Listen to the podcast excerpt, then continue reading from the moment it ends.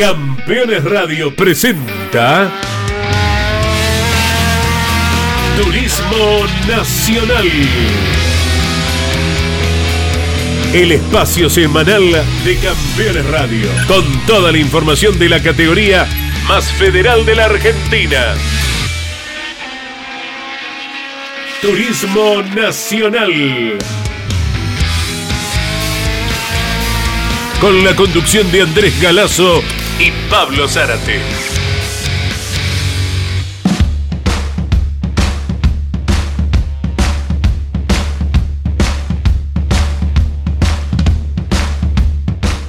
Hola, muy buenas tardes para todos. Aquí estamos en vivo, eh, con una fresquita tarde en la ciudad de Buenos Aires y alrededores. Estamos en época, sí.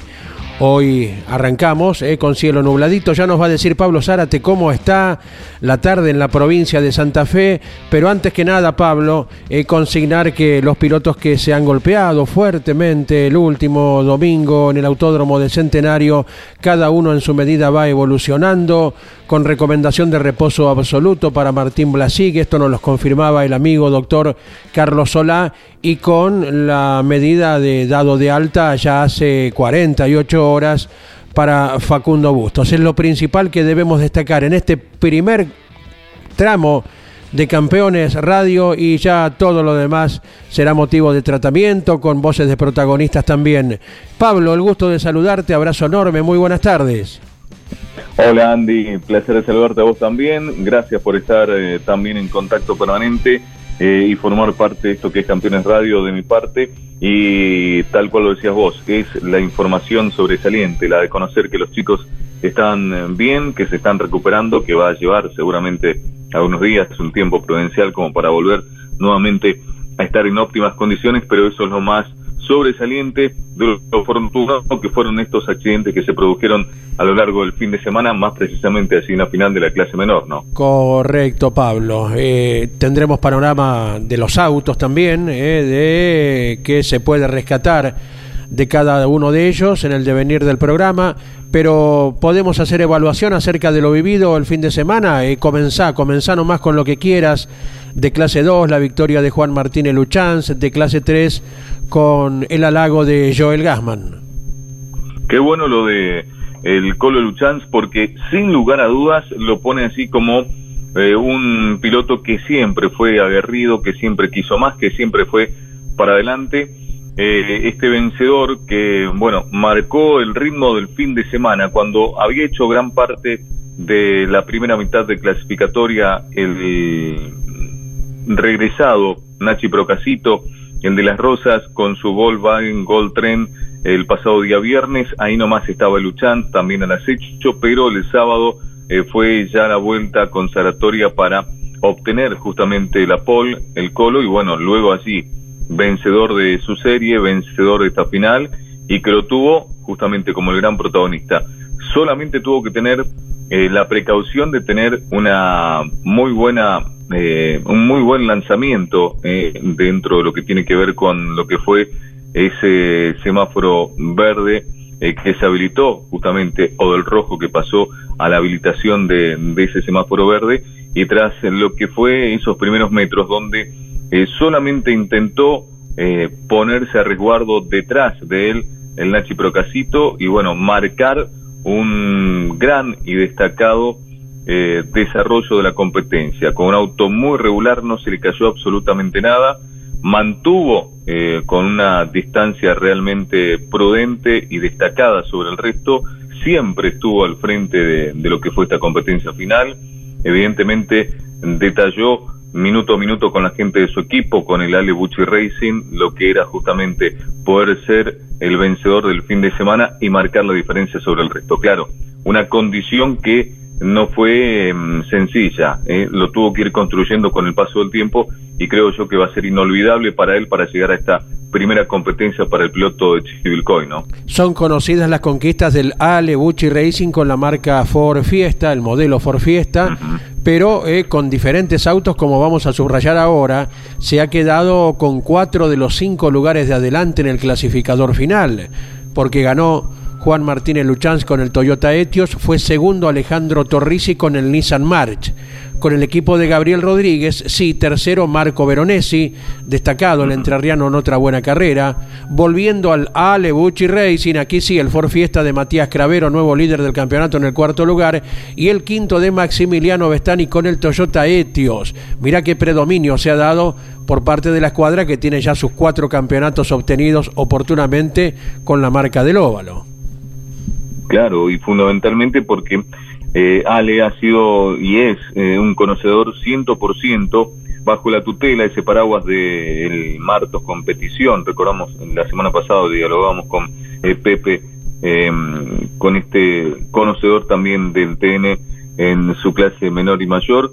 Y al mismo tiempo también lo charlábamos el fin de semana con Pepe Martos, allí en Neuquén, en el Autónomo Parque Ciudad del Centenario, y donde teníamos la, la, la oportunidad de, de, saber que, bueno, allí Bucci estaba muy conforme, muy consistente, había sido las pruebas previas que había logrado en San Nicolás y eso lo trasladó al trazado neuquino, que a Dios gracias eh, no fue en este caso eh, predominante como lo es en otras ocasiones. Sí había que tener en cuenta que el piso estuvo frío en más de una ocasión, eh, en donde el piso también tuvo una ligera, muy, muy ligera, no sé si llovizna, pero por lo menos algunas gotitas durante la madrugada del domingo y sí también se iba ensuciando, pero no fue predominante para lo que fue el desarrollo de la competencia desde mi punto de vista porque la diferencia la marcó la contundencia que tuvo el equipo de Villa Gobernador Galvez. Dijimos, el Uchance ganador, Torrisi segundo, Veronesi tercero, Cravero cuarto, Bestani quinto, Pro, Casito sexto, al fin llegó a la bandera de cuadro, siempre se le cruzaba algo en el camino y esperemos con el Chevrolet Onix haya cortado la racha Sebastián Pérez en el séptimo puesto, octavo Tomás Posner, noveno Juan Ignacio Canela y décimo Pablo Ortega, que no tuvo un buen comienzo con una falla en el motor, llegó remolcado a los boxes, esto sucedía el viernes, a partir de ahí se fue enderezando el camino para el piloto tucumano que estuvo de regreso con el Fiat Argo. Estamos con la producción de Mariano Riviere, de Emiliano Iriondo, Iván Miori, y tenemos testimonios, sí, para comenzar a compartir durante esta tarde. Es Joaquín Telo, eh, quien nos habla acerca del auto del piloto Facundo Bustos, luego de lo que fue el fortísimo golpe del último domingo. A ver qué dice Joaquín Telo, el responsable del equipo. El auto terminó muy comprometido después del golpe.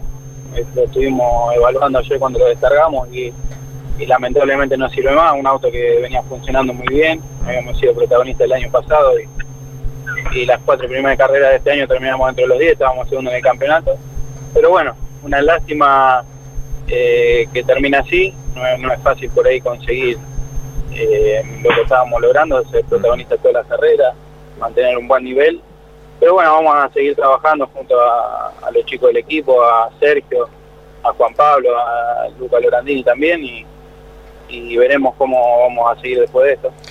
Sí, el choque frontal es del primer toque, donde más fuerte lo golpean el lateral, del lado del acompañante, que ese fue el, eh, por ahí el, choque más fuerte que, que es con Blasic, de ahí de esa parte se revira mucho el auto, se, se, arruina la jaula también y bueno, compromete todo lo que es la, parte de suspensión también. Uno de los choques más fuertes que vi, porque el auto quedó muy arruinado, eh, en un solo golpe, digamos, el, el de Blasic. Por eso te decía que nunca vi eh, un auto que se arruine tanto de un solo golpe. Sí, por ahí, cuando son varios golpes, cuando es un tumbo eh, de muchas vueltas, sí se, se golpea en varios lugares, pero este en un solo lugar muy fuerte. La parte de suspensión eh, está bastante salvable, solo una rueda quedó comprometida, del lado derecho también, pero el resto se puede salvar bien. Lo que es el motor, en principio ahora lo estaban desarmando los chicos, en principio habíamos visto que se, se dañó la parte de, la, de las patas del motor, arrancaron del blog y después el resto creo que, que no, la caja eh, se salvó y el resto del motor creo que también. Vamos a ver ahora cuando sigamos desarmando. Junto con la mejoría de él seguimos pensando en, cómo seguimos con la parte del auto. Ya tenemos algunas alternativas pensadas. Hoy esta tarde nos vamos a juntar con los chicos del equipo y vamos a tratar de definir eh, algo un poco más firme y ya evaluarlo junto a él a ver de qué manera se puede seguir. estamos pensando también en la construcción de un auto nuevo, así que bueno, vamos a ver esta tarde ya, ya vamos a definir lo antes posible porque la próxima carrera es en 20 días, así que no hay demasiado tiempo y hay que seguir trabajando. Trataríamos de seguir con la misma marca, de seguir con los mismos motores y bueno, un poco eh, seguir de la misma manera que veníamos, que nos venía dando muy buen resultado. Yo creo que en la 2 por ahí eh, el, choque de Facu, de los chicos, un poco de, mala suerte porque se, se rompe un motor y, eso por ahí provoca eh, todo el, choque en cadena.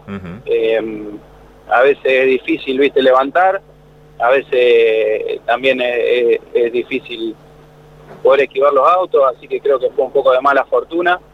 Eh, y bueno, y, en la clase 3 sí, sí se ve todas las carreras, hasta incluso en la serie, que hay autos muy chocados.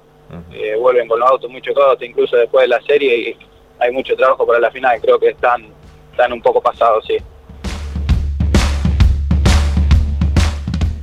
Joaquín Telo, que es piloto también, más allá de responsable del auto, del cual nos dio un amplio panorama, el de Facundo Bustos, y qué importantes conceptos, ¿verdad, de Pablo, eh, con el tema de la clase 3, eh, que en muchas ocasiones, y cuando uno piensa a priori que debería ser al revés, eh, crea carreras más conflictivas que la división menor.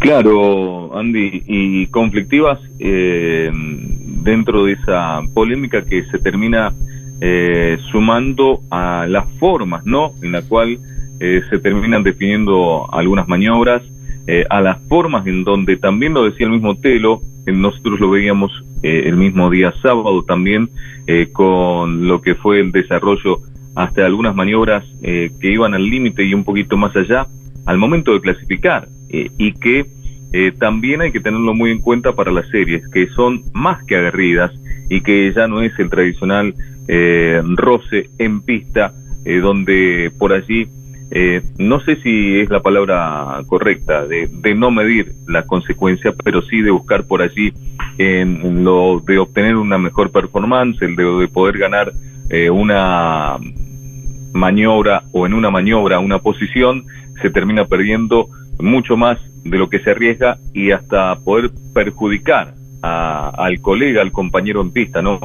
Evidentemente, eh, creo que en algún punto habrá un llamado de atención y algo que van a charlar seguramente con la categoría, los responsables eh, y al mismo tiempo dentro de lo que tiene que ver con la comisión fiscalizadora, en este caso la sede del Automóvil Club Argentino, eh, para con los pilotos en la próxima reunión, imagino. Sí, señor. Lo que tiene en el plato del lado positivo de la balanza el turismo nacional, y esto es reiterar, Pablo, conceptos de hace añares, la cantidad de autos la paridad de autos. La pole se definió por cuatro milésimos de segundo entre Domenech y Larrauri. Eh, 30 autos en un segundo. Eh, las prestaciones distintas de cada auto, los motores diferentes de cada vehículo, que hacen a que el espectáculo y el resultado sea incierto. Por eso tenés autos juntos permanentemente en toda la vuelta. Y muchas veces nosotros, que como nos corresponde, no queremos olvidarnos de ningún detalle de lo que pasa en las carreras para contárselo a la gente.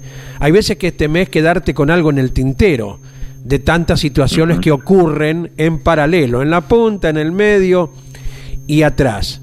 Ahora, esto que vemos como el lado positivo, es necesario que del otro lado uno vea permanentemente eh, golpes en cadena, digamos, con efecto dominó, que uno toca al otro, el otro toca al otro y los paragolpes que van colgando, o de esas maniobras que a uno al menos, ojo, eh, es particular esto, le resulta tan difícil de digerir como esa cuando se traban las direcciones y ninguno afloja y, y el piloto se queda sin dirección porque recibió o porque provocó el roce y pierden ahí. Ven, ven, la baldosa que tienen por delante y no ven el horizonte de la propia carrera o del campeonato inclusive. Eso es lo que a uno le gustaría, si tuviera el poder para hacerlo, de modificar, porque sin eso el espectáculo aún sería mucho mejor.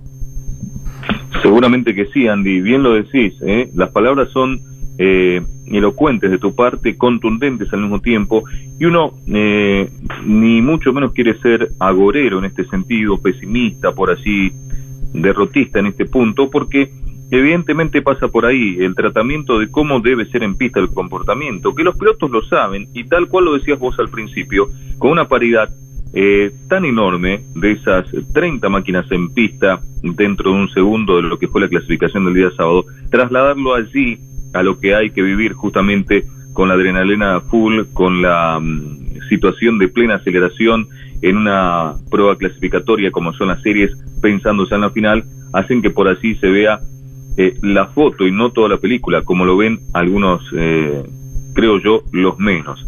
Lo importante de todo esto, eh, y, y, al mismo tiempo es fundamental entender que evidentemente nadie quiere llegar a este punto, porque no solamente tiene un alto costo, como el que puede ser el de alguna lesión para con algún piloto, algún momento realmente que sea triste y lamentable, sino fundamentalmente por el bolsillo, que es otro de los temas a tener muy en cuenta. ¿eh?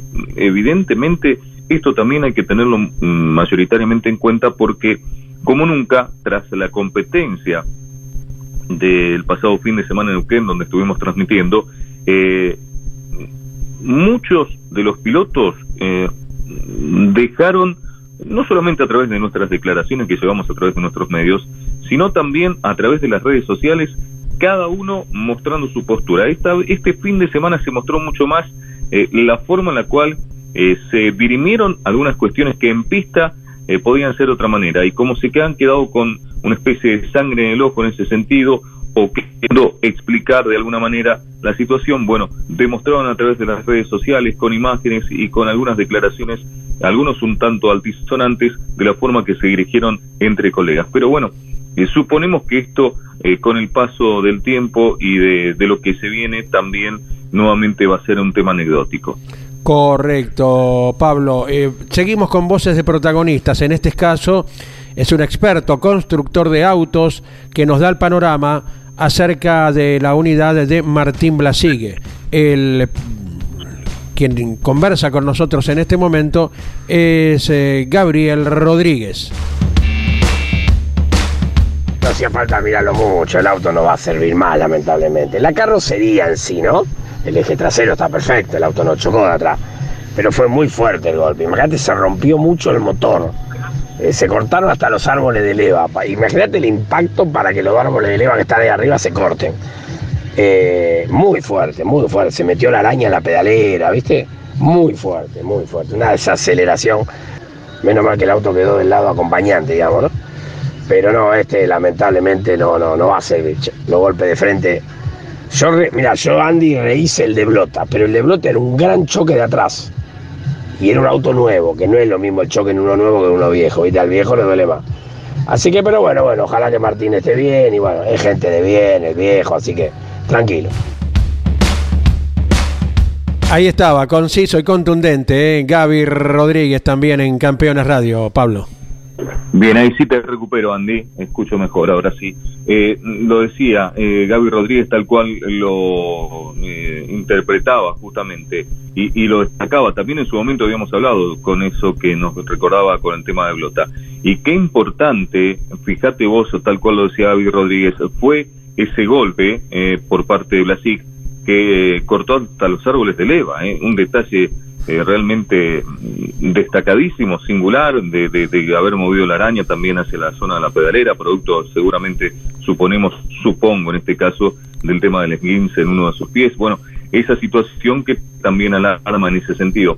Eh, pero otro auto que se destruye y que no se puede recuperar, en definitiva, por lo menos en, todo lo que se refiere al chasis, ¿no? Eso es lo que decía eh, el querido Gaby Rodríguez uno de los máximos constructores dentro del turismo nacional. Exactamente. Ayer teníamos la ocasión de dialogar eh, con Facundo Bustos en la tira de campeones a las 12 con la conducción de Carlos Alberto Leniani y el propio misionero nos decía que lógicamente cuando pierde el conocimiento una persona pierde registro de los momentos anteriores y hasta que recupera la conciencia. Y la recuperó recién una vez en la clínica en el centro de Neuquén. Estima que entre 45 minutos y una hora después del impacto. El joven Facundo Bustos, que ya al otro día recibía la alta médica y reiteramos, eh, más tarde, durante el lunes, eh, fue trasladado a Buenos Aires en avión sanitario eh, Martín Blasig con el principal cuidado de la lesión en la vértebra.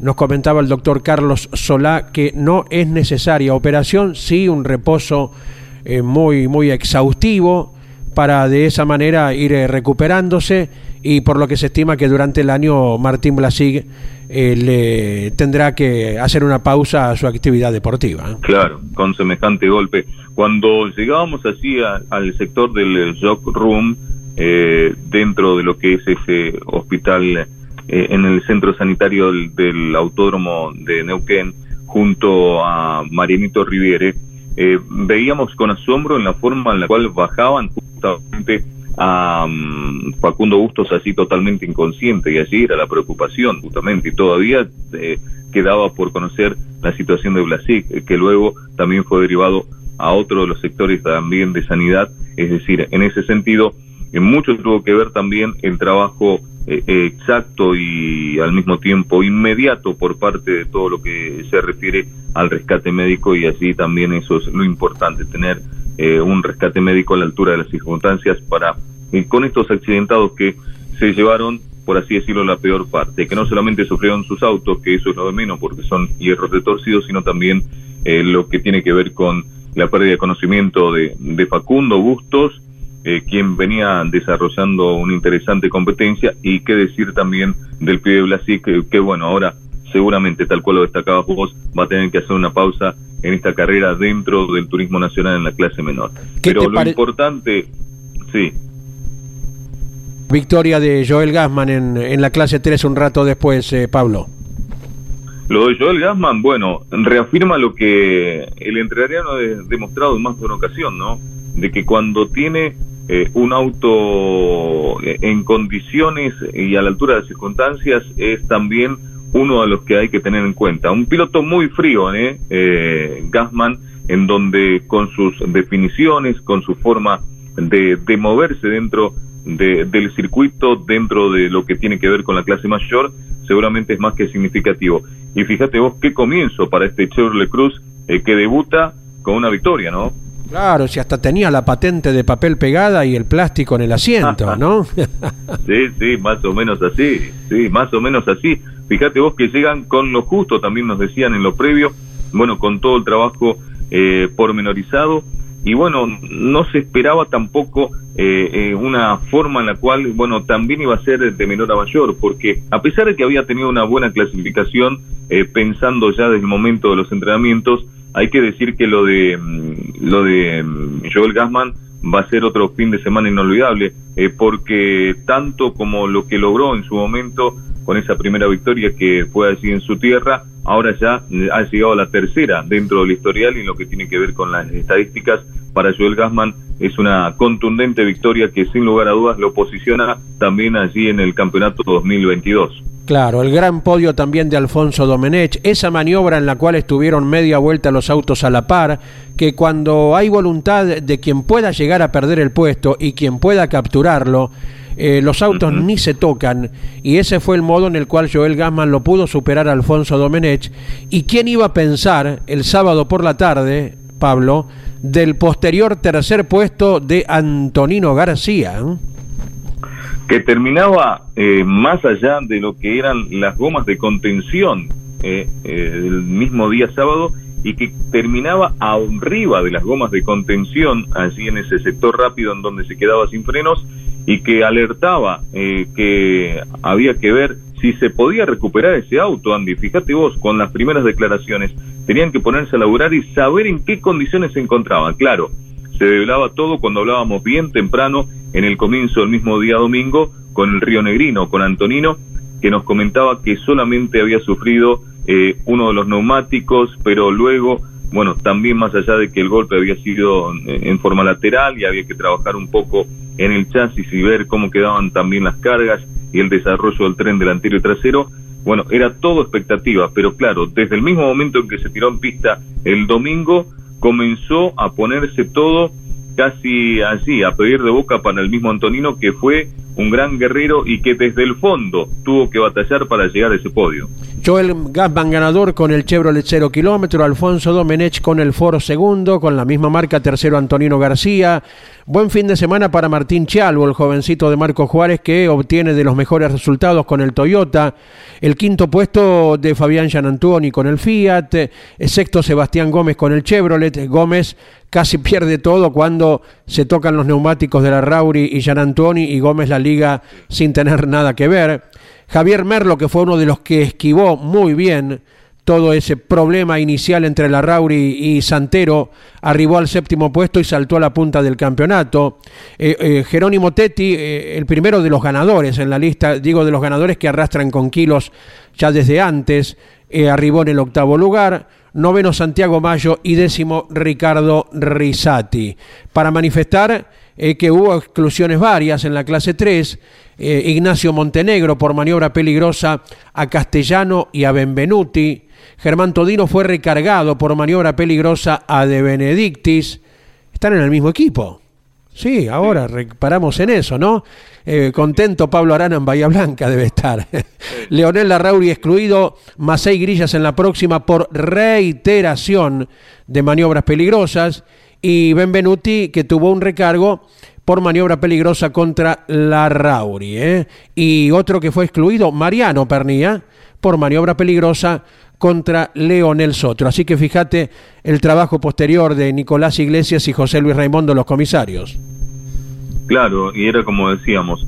Bueno, los ojos y las tintas se cargaron sobre Leo Larrauri, que más allá del toque inicial allí con Julián Santero, que todavía sigue eh, la discusión por parte de, quienes fueron los protagonistas.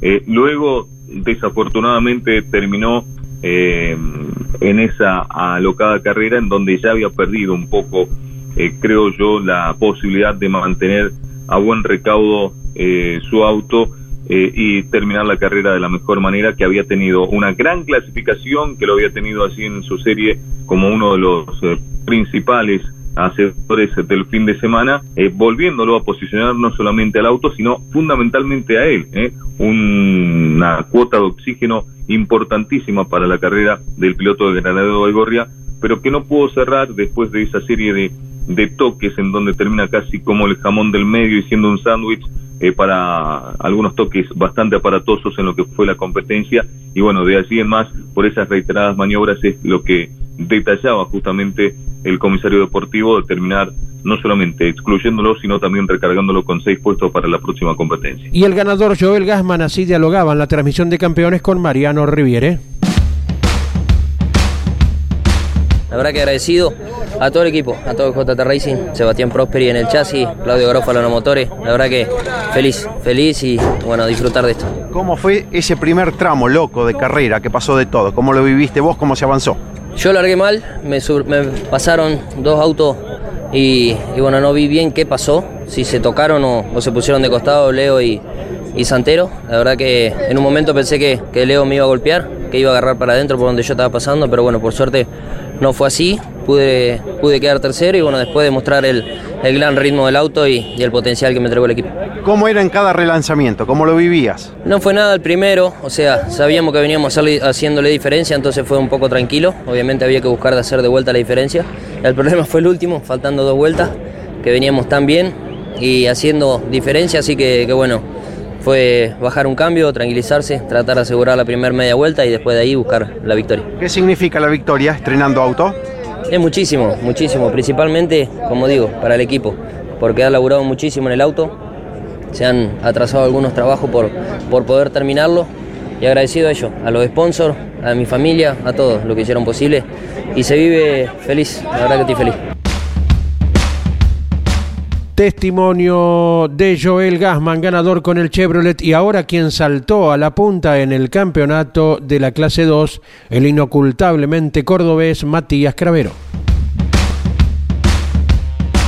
Sí, la verdad que feliz. Nada, disfrutando este resultado, tanto yo como todo mi equipo. Sí, sí, eh, ya con el sexto era suficiente, me decían por la radio, pero nada, tenía maniobras seguras, podía venir para adelante nada, feliz por este resultado, feliz por la punta del campeonato, estar puntero en el turismo nacional no, no es poca cosa. Sí, sí, tal cual, hay que, hay que aprovecharlo y disfrutar al 100% de todo. Y no tengo nadie, no tengo nadie. Hablé, hablé con dos o tres, me quedan en confirmar, pero, pero nada, hay que esperar. Sí, sí, a buscar, a buscar a alguien que haya corrido mucho en auto de carrera y tenga experiencia. Muy bien, y de a poquito, a medida que avance el año, iremos teniendo confirmaciones ya mirando hacia noviembre, con lo que será un evento muy especial este año, muchas parejas que se pueden presumir y otras que se irán confirmando, Pablo.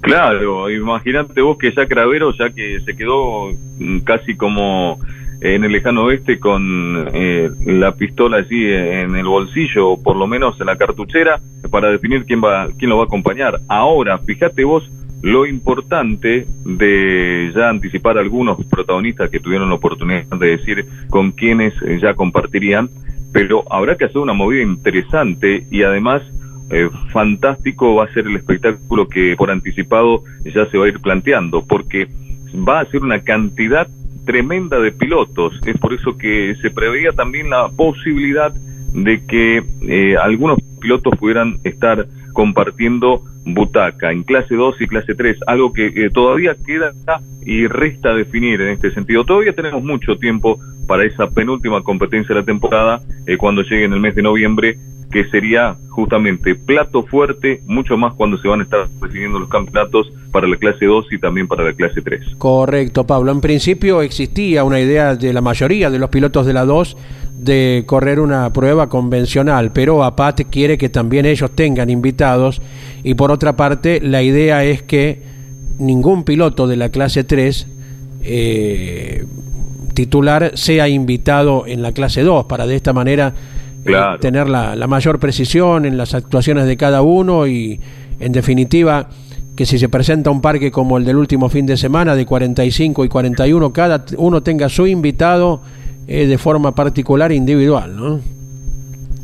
Sí, sí, seguro. Y era una de las cosas a la cual apunta eh, el- la comisión directiva PAT. Y al mismo tiempo eh, pica el bichito de, de, bueno, de ese protagonismo por parte de la clase 2 que había estado un tanto remisa, pero en el fondo muchos no lo querían decir, también querían participar, más allá de que otros no estaban eh, del todo de acuerdo, mucho más a esa altura del campeonato. Pero bueno, habrá que esperar. ¿eh? Lentamente se va develando todo esto eh, que buscaremos hacia el final de la temporada para que el turismo nacional no solamente siga siendo la gran categoría del automovilismo argentino con sus dos divisionales y que bueno va evolucionando eh, fecha tras fecha eh, buscando este campeonato 2022. y el próximo miércoles nos volveremos a encontrar y ya mirando también a la Pedrera el autódromo semipermanente de Villa Mercedes, provincia de San Luis. Te dejamos un gran abrazo desde los estudios de Campeones Radio, Pablo.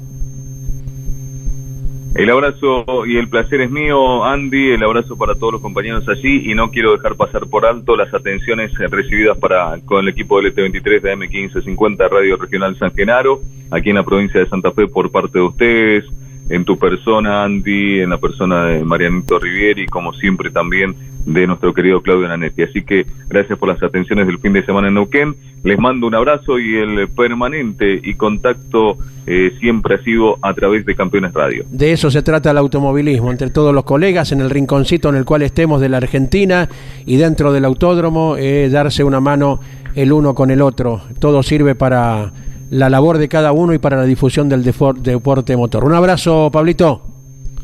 Chau, chau, hasta la próxima. Gracias a todos por la atención de cada miércoles. Muy buenas tardes. Nos encontramos en una semana. Siga usted con la música y toda la programación con cada programa en Campeones Radio. Campeones Radio presentó Turismo Nacional. El espacio semanal de Campeones Radio, con toda la información de la categoría más federal de la Argentina. Turismo Nacional. En Campeones Radio. Todo el automovilismo en un solo lugar. Campeones Radio. Una radio 100% automovilismo.